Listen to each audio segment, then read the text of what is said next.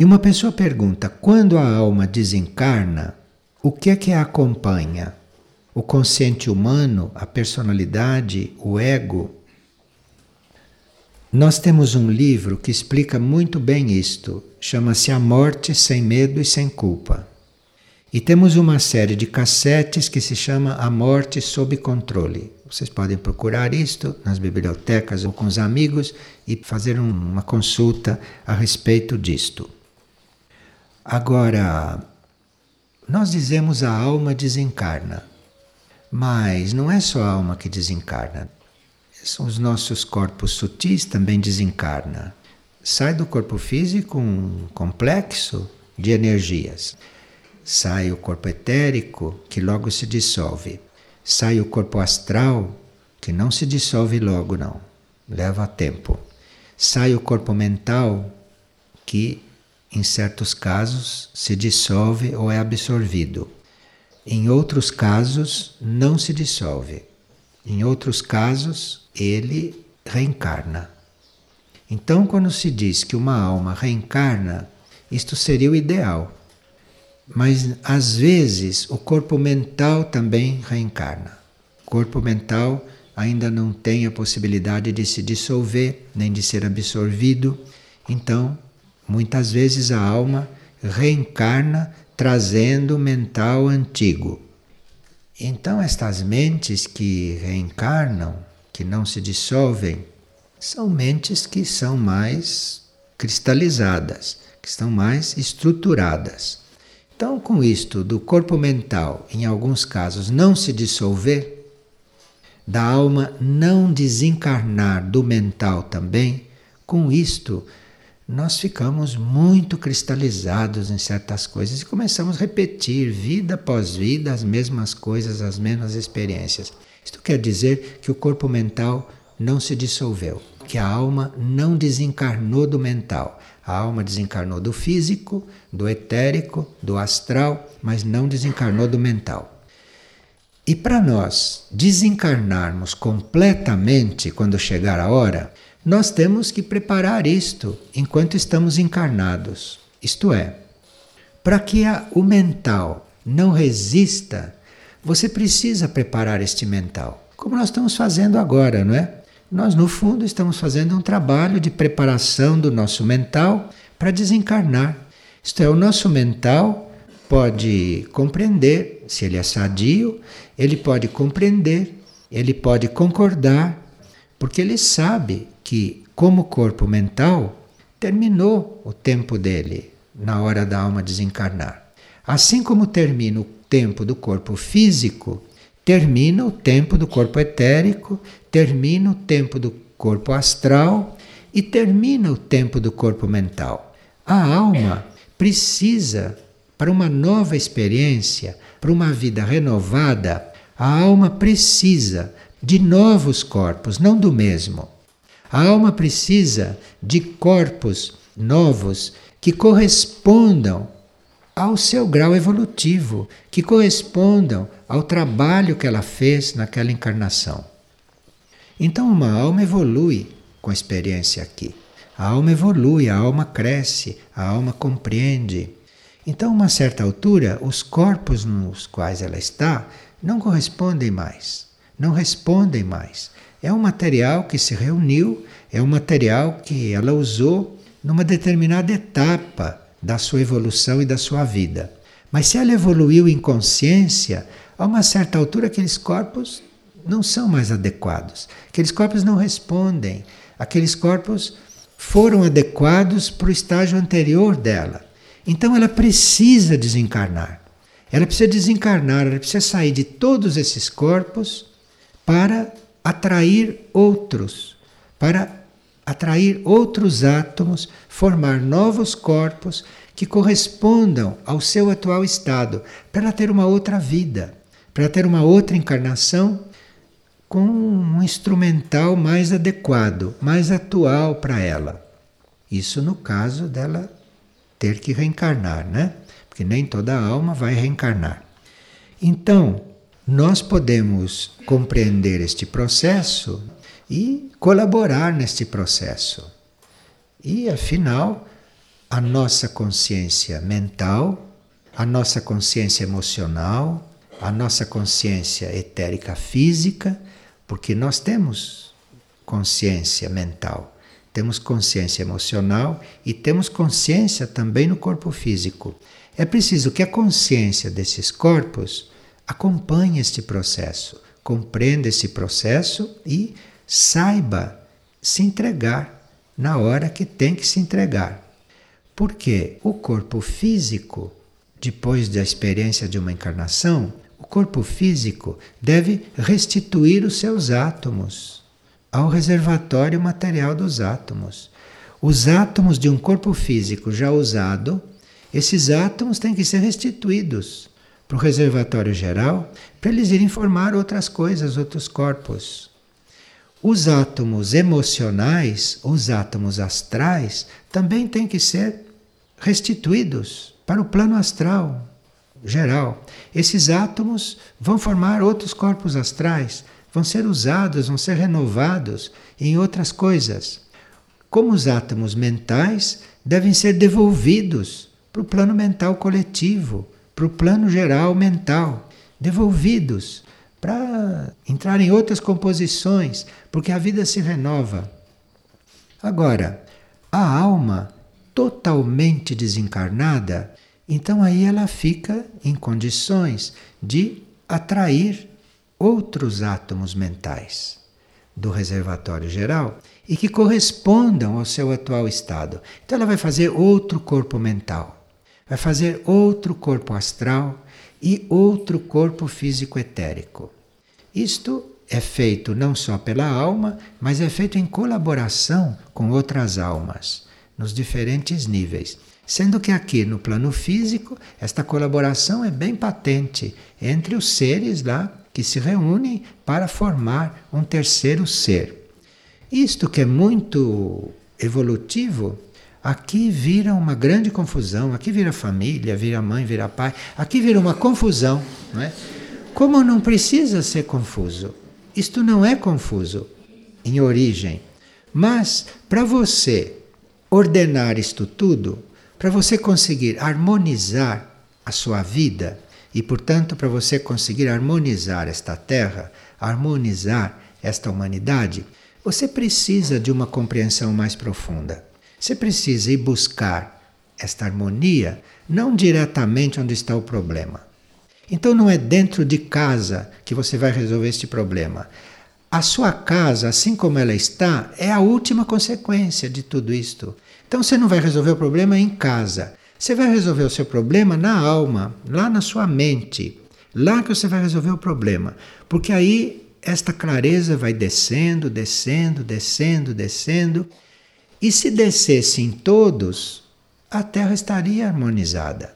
Isto nós sabemos que não é possível, porque a humanidade é heterogênea por vários motivos que não vêm ao caso, e sabemos que há grupos de almas em diferentes níveis evolutivos. Mas quando nós temos a intenção de encontrar o nosso ponto, de reconhecer o nosso ponto evolutivo e de agir em conformidade, quando a gente está nesta decisão, as coisas começam a acontecer. As coisas começam a acontecer porque isto repercute. Isto repercute internamente. Esta intenção vai repercutindo no nosso plano interno até chegar na mônada. E quando isto repercute e chega na mônada, aí a mônada é poderosa. A mônada está ou no primeiro raio, que é da vontade e poder, ou no segundo raio, que é amor-sabedoria, ou a mônada está no terceiro raio, que é atividade inteligente pura. Se isto repercute na mônada, não há o que não possa acontecer. Então aí se trata né, de nós reconhecermos toda essa nossa constituição, não é? valorizarmos essas características do nosso ser, não? Como mônadas encarnadas ou como almas encarnadas, não? Não ficarmos nos distraindo ou não ficarmos perdendo tempo com exterioridades que são não só passageiras, mas muito irreais, que não correspondem mais à nossa necessidade, que não correspondem mais ao nosso ponto evolutivo, nós temos que aí fazer a nossa opção, estarmos bem decididos que caminho queremos tomar. Se é o caminho de todos ou de quase todos, ou se é aquilo que a alma ou que a mônada estão vendo para nós como caminho. E a pessoa pergunta se as almas têm a mesma idade. Não, elas não têm a mesma idade. A mônada faz a sua experiência no reino mineral, sua experiência no reino vegetal e a sua experiência no reino animal. Quando a mônada está fazendo a experiência no reino animal, quando a mônada está para entrar no reino humano, a mônada estimula o reino animal de tal modo que ali surge um outro núcleo, surge a alma. Então há animais que já estão com a alma em formação. E outros animais, que não é muito comum, já têm uma alma formada, a alma animal. E aquela alma é que vai transmigrar para o reino humano. Então, as almas não são criadas todas juntas. Neste mesmo momento, por exemplo, há vários animais com almas em formação, outros com alma já formada que estão aguardando para entrar no reino humano. Hoje há várias almas já formadas, desencarnadas, que estão aguardando a oportunidade de começar o seu processo no reino humano. Então, são diferentes estágios. O que não é muito adequado é a gente usar a palavra idade quando se trata de um núcleo que está fora do tempo, né? porque a alma não está nesse mesmo tempo material. Então, você dizer a idade da alma é uma coisa para nossa mente compreender, mas a alma tem estágios evolutivos, não é? A alma tem processo evolutivo. Então, uma alma está no seu estágio de formação. Isto são milhares de anos que passam. Outra alma está já mais formada, já está começando a preparar a sua encarnação. São milhares de anos que passam também dos nossos.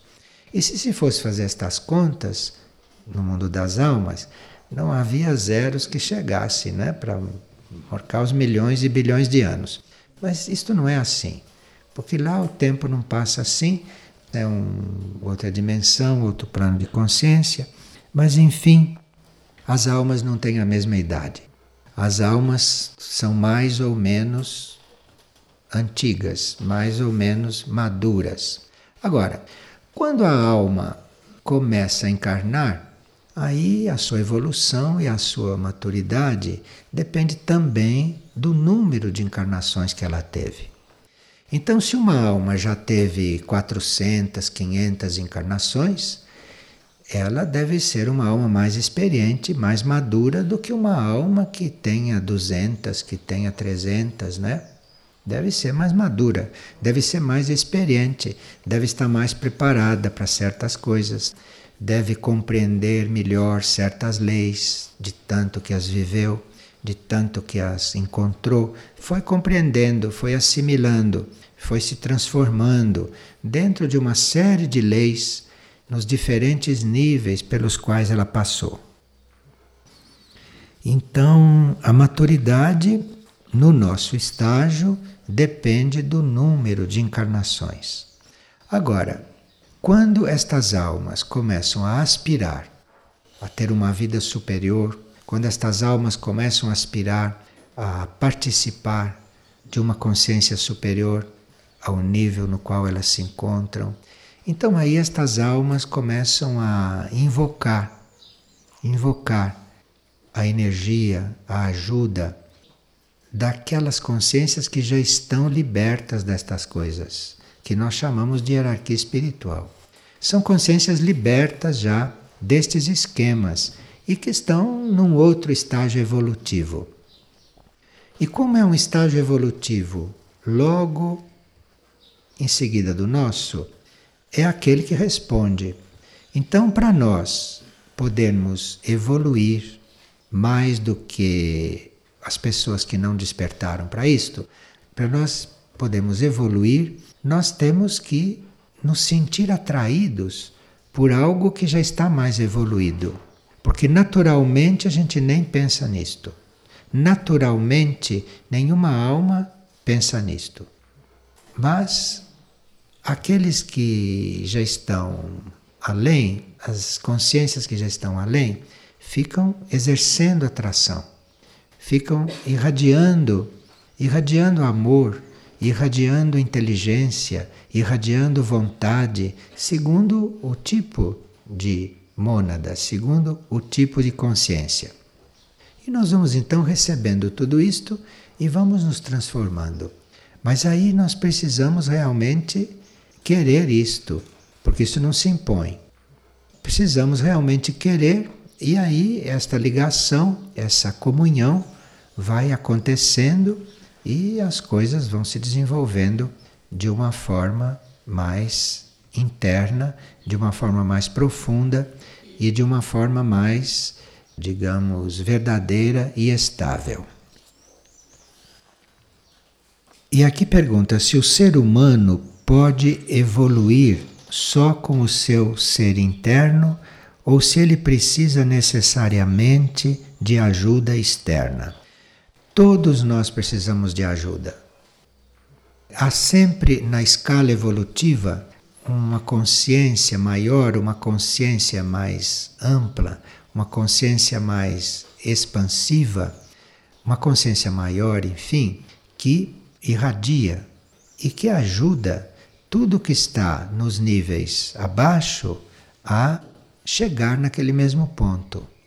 Então, em todos os níveis, nós temos este trabalho de servir, isto é, nós temos esse trabalho de ajudar aquilo que ainda não chegou no ponto em que nós estamos, e temos ao mesmo tempo esse trabalho de aspirar a continuar este processo para o alto. Então, nós estamos sempre com este duplo trabalho: o trabalho de ajudar e o trabalho de aspirar, o trabalho de desejar, de invocar. E não esquecendo de ajudar, né? Porque, como isto é um trabalho coligado, se você não ajuda, você não pode receber, porque não há fio para isto passar. Porque a evolução é uma corrente, é um fio, não? Então você não pode interromper este fluir. Para você receber, você precisa dar. Para você poder se aperfeiçoar, você precisa ajudar o outro a se aperfeiçoar.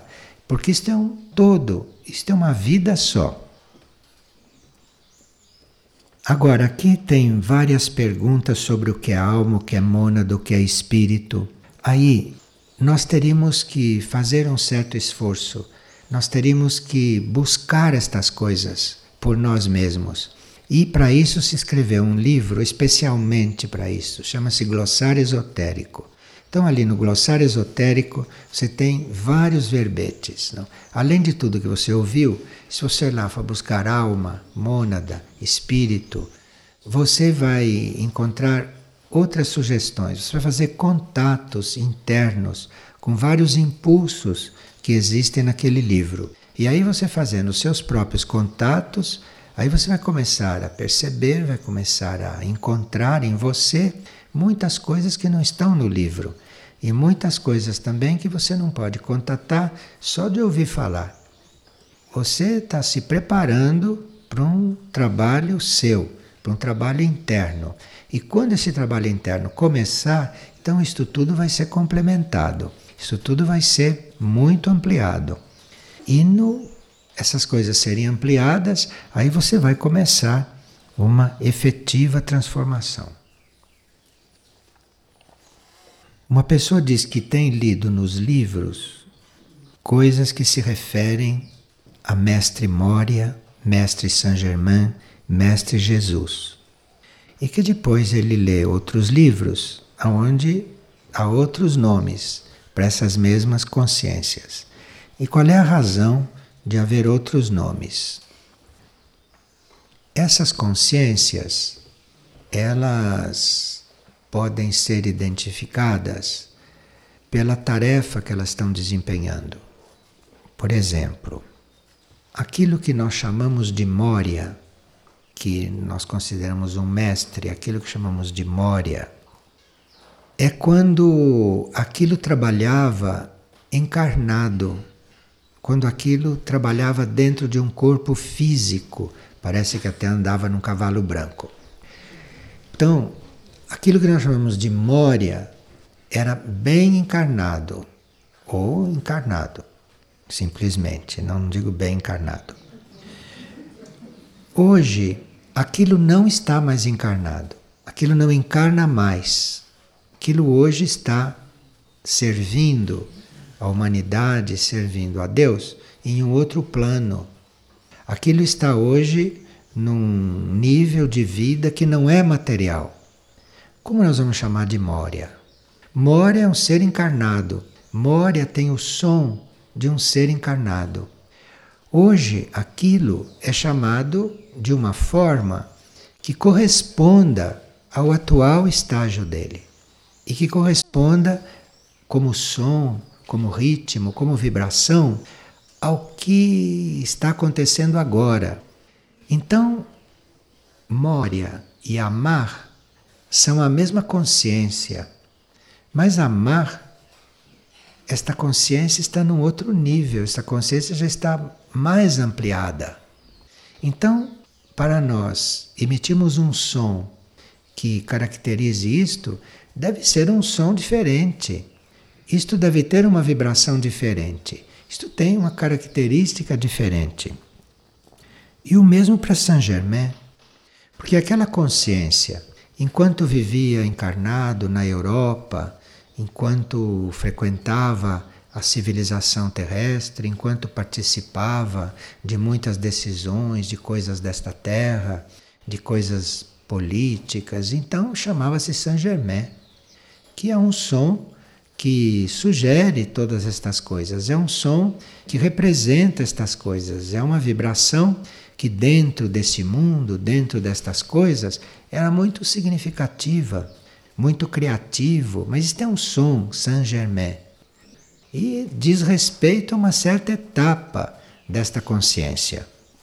Hoje, esta consciência não está funcionando só na Europa, não está funcionando só na superfície da Terra.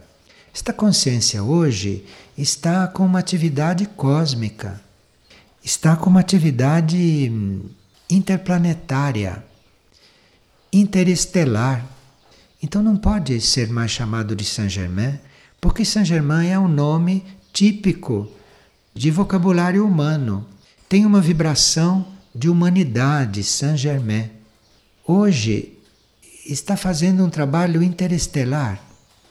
Então não há um idioma terrestre que tenha um som que corresponda a isto. Nós temos que buscar isto num outro idioma num idioma que não seja material, que seja interno. Então, quando se diz Antuac ou quando se diz Saint-Germain, nós estamos nos referindo à mesma consciência, mas só que com um trabalho evolutivo muito amplo entre essas duas etapas. Jesus, quando foi denominado assim, era um nome dentro até de uma tradição bíblica, porque ele vinha trazer uma coisa tão desconhecida, ele vinha trazer uma coisa tão impactante, que teve que vir de uma linha tradicional, senão seria impossível, inviável aquele trabalho.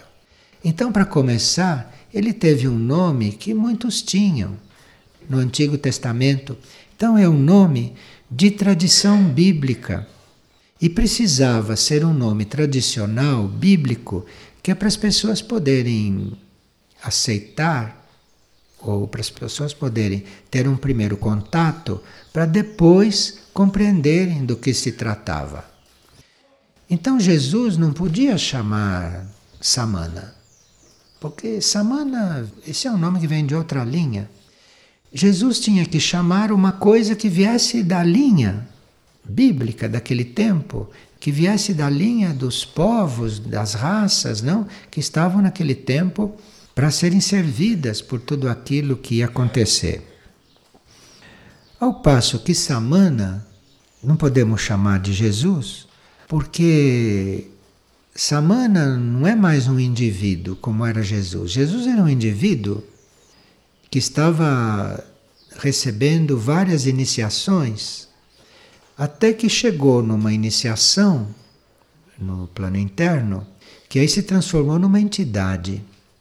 Então, Samana é já uma entidade, é já uma evolução deste Jesus. Enquanto Jesus lidava com as forças do sexto raio, lidava com as forças do segundo raio, enquanto Jesus lidava com os raios, não? Samana é uma entidade intergaláctica.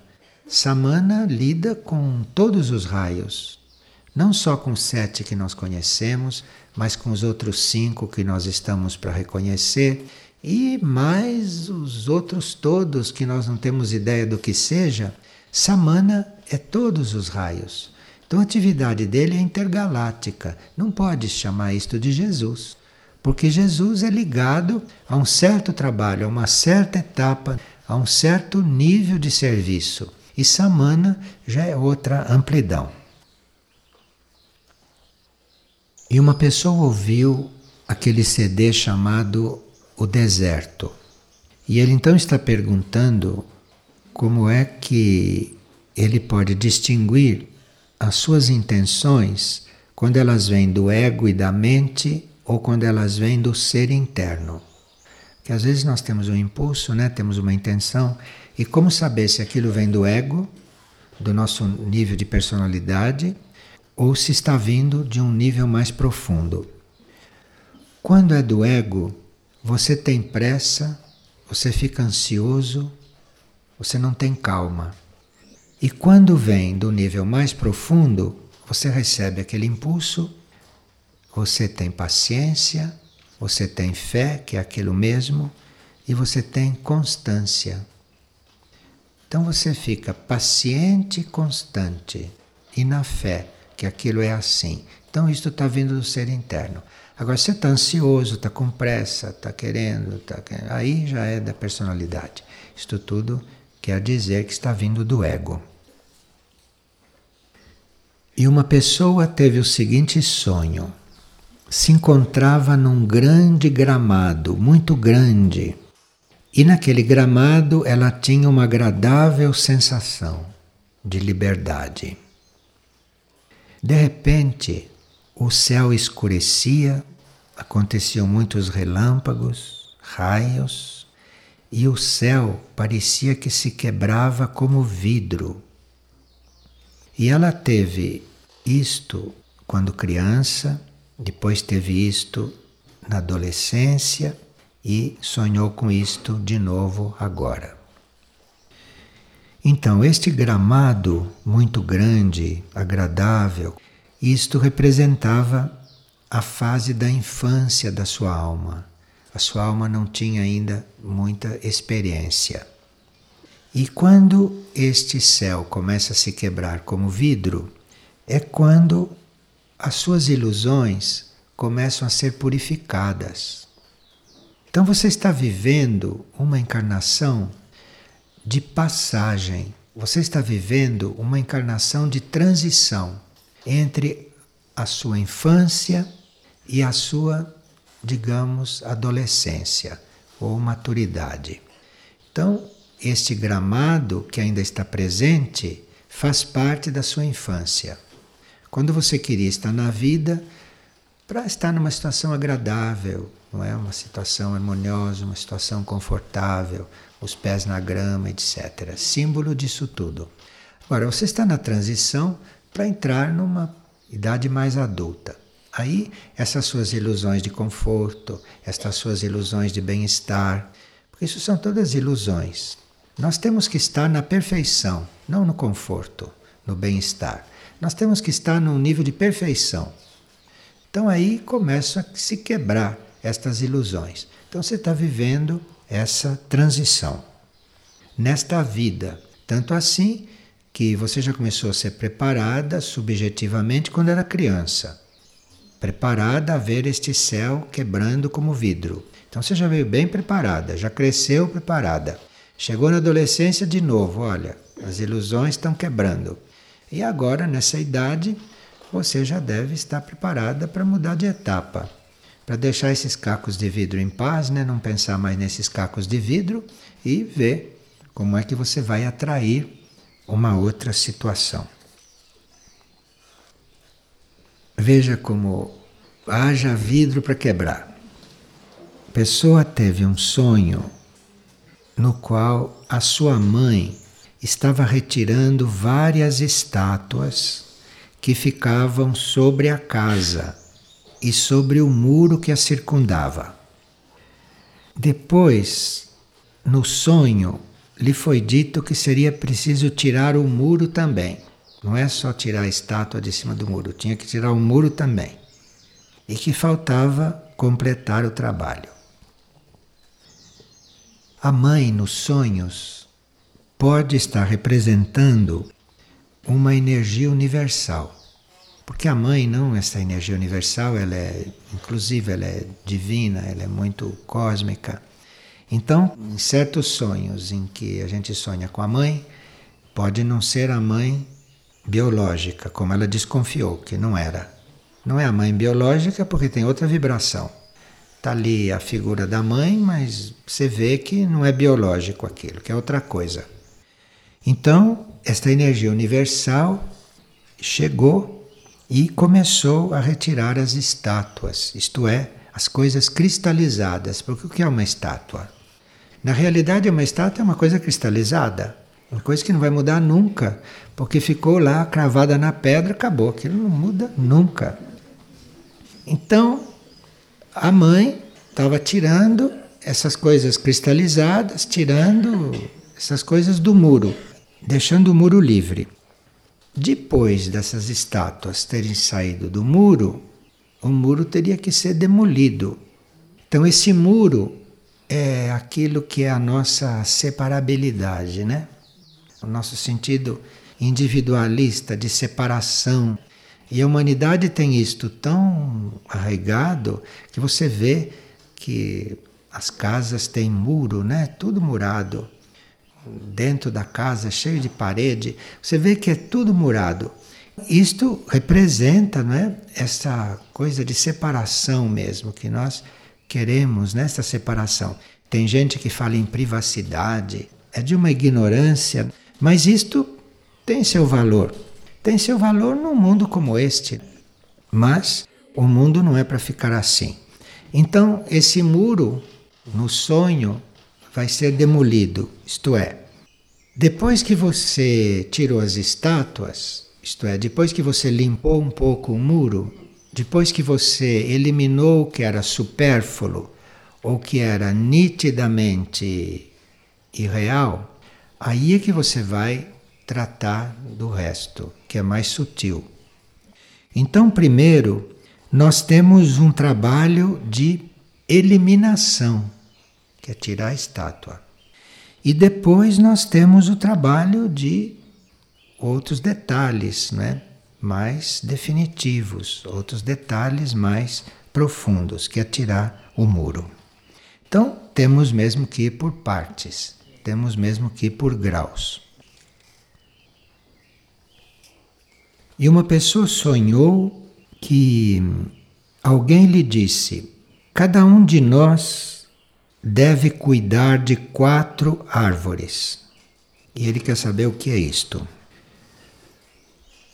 Quatro árvores pode estar significando quatro corpos nossos: o físico etérico, o astral emocional, o mental intuitivo e o espiritual monádico.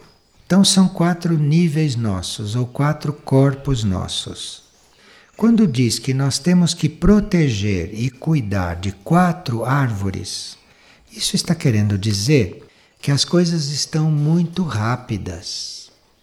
As coisas estão muito intensas e que nós não podemos mais nos dar ao luxo de cuidar só do físico, ou cuidar só do emocional, ou cuidar só do mental, ou cuidar só da alma. Não. como a humanidade está atrasada, como nós atrasamos muito, a humanidade está muito atrasada, porque a humanidade já devia estar em contato com seus núcleos internos, mas ainda está aqui se debatendo em coisas externas. Então a humanidade está atrasada. Para compensar este atraso e para nós não, não estarmos prolongando este processo nesses níveis, então nós teríamos que cuidar paralelamente desses quatro níveis. Não podemos nos dar ao luxo de só tomar floral de Bach. Não. Floral de Bach é para o seu emocional, mas você tem que cuidar do seu mental, você tem que cuidar do seu físico, você tem que cuidar do seu etérico, você tem que cuidar da sua alma. Nós não podemos nos dar ao luxo de estar cuidando de uma coisa só hoje. Nós temos que ver todo o nosso ser. Temos que ter presente todos os nossos corpos. E no ver todos os nossos corpos, temos essas quatro árvores presentes, não? São árvores porque devem dar frutos, né? A vida deve dar frutos. O corpo físico deve dar frutos. O nosso emocional deve dar frutos astrais, sentimentos melhores. O mental deve dar frutos, pensamentos positivos, ideias construtivas, criativas. Isso tudo deve dar frutos. Por isso é que são árvores. Então nós temos que cuidar destas quatro árvores, cuidar bem desses quatro setores, desses quatro corpos e saber ver qual deles está precisando de uma ajuda mais direta dá uma ajuda ali, segura ali alguma coisa, né? empurra ali um pouco, mas depois volta para os quatro. Não perde esse sentido do conjunto, porque hoje a energia cósmica ou até a energia astrológica está muito favorável a você ver as coisas em síntese. É muito favorável a isto. Então você cuida dos quatro ao mesmo tempo. Cuida dos quatro que a vida cósmica cuida de você.